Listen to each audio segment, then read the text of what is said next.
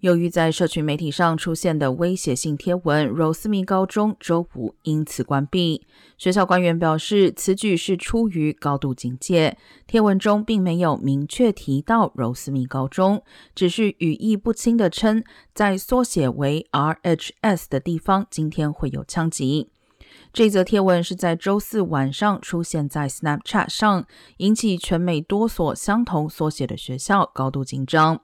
罗斯密高中师生在周五清晨收到简讯通知停课，警方也已在周五早上于德州逮捕一名可能是发出威胁的嫌犯。